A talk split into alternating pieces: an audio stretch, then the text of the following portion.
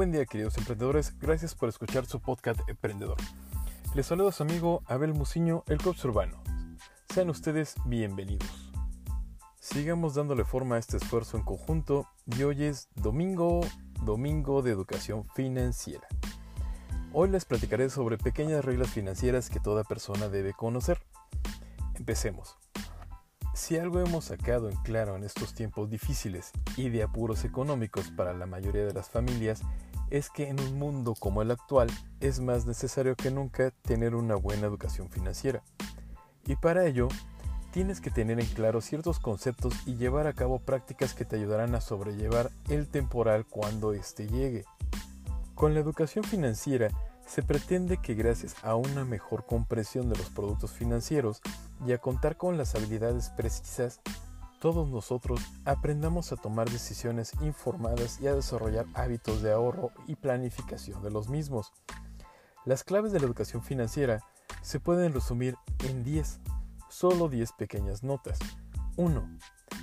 Ten clara tus metas y fija una estrategia para conseguirlas. Esto te permitirá planificar el tiempo que necesitarás y el uso que debes de hacer de tu dinero si tienes un objetivo para visualizar, como por ejemplo pagarte un viaje de vacaciones. De esta forma te verás más que motivado para ahorrar. 2. Sé consciente de tus ingresos y vive conforme a ellos. A todos nos gustaría poder vivir sin mirar la cuenta corriente y darnos unos que otros caprichos pero desgraciadamente no es posible. No quieras vivir por encima de tus posibilidades o acabarás hasta arriba de deudas y no podrás pagarlas. 3. Aprende a hacer presupuestos y lo más importante, aprende a cumplirlos.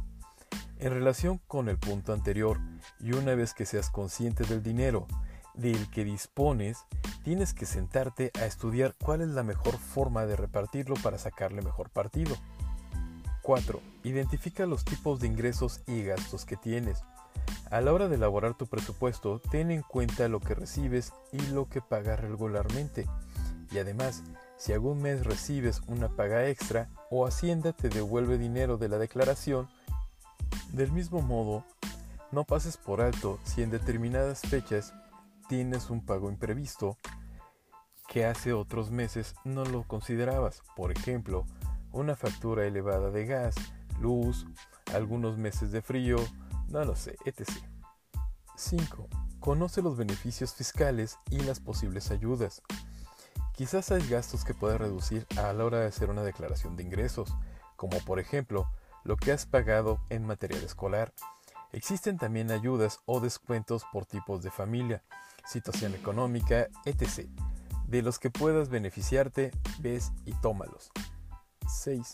Conoce los términos utilizados en finanzas personales. Ayúdate de libros, blogs, internet, todo lo que sea especializado para hacer una primera aproximación que te permita distinguir un crédito o un préstamo, saber qué es una renta fija o de qué se habla cuando se utiliza la palabra depósito. 7. Pon a tu dinero a trabajar por ti. Si estás proponiéndote en este momento ahorrar cada mes una cantidad determinada, utiliza ese dinero para meterlo en una cuenta separada en una entidad financiera y que este mismo genere un interés adicional. 8. Antes de invertir, infórmate. Si tienes un dinero que no piensas usar a corto plazo y quieres invertirlo, no lo hagas a lo loco ni en lo primero que te ofrezcan. Calcula los pros y contras si no te ves muy vivo en la materia, lo mejor es acudir a un especialista y que te asesore. 9. Conoce los riesgos. Cuando decidas poner tu dinero, ya sea en un fondo o en la bolsa, antes de firmar nada, sé consciente que existen riesgos. Y si hay letras pequeñitas, usa una lupa o busca a alguien que te las explique detenidamente. 10. Prepárate para la jubilación. Puede que seas muy joven y que el retiro te parezca algo que no va a llegar nunca, pero tarde o temprano lo hará y será más placentero si llegas con los bolsillos llenos. Mejor ir ahorrando poco a poco durante mucho tiempo que querer hacerlo en los últimos años antes de jubilarte.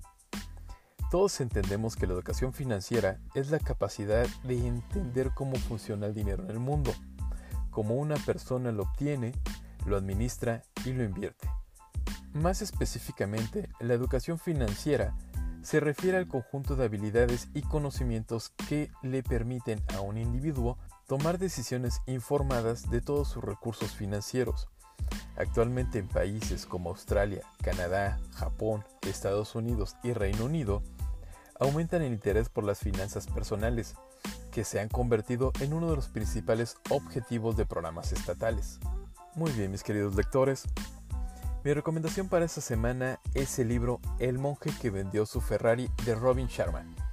Este nos cuenta la extraordinaria historia de Julian Mandel, un abogado de éxito que tras sufrir un ataque al corazón, debe afrontar el gran vacío de su existencia. Inmerso en una crisis existencial, Julian toma la radical decisión de vender todas sus pertenencias y viajar a la India. En un monasterio del Himalaya, donde aprende las sabias y profundas lecciones de los monjes sobre la felicidad, el coraje, el equilibrio y la paz interior. Gracias mis queridos oyentes, recuerden esto pues es muy importante, lo que acabas de escuchar no solo aplica para ser un gran empresario, también te ayudará a ser una parte fundamental y un gran socio de la empresa para la que laboras, pues tú eres una persona altamente capacitada, con deseos de crecer laboral y empresarialmente. Muy bien, con esto termino mis queridos emprendedores.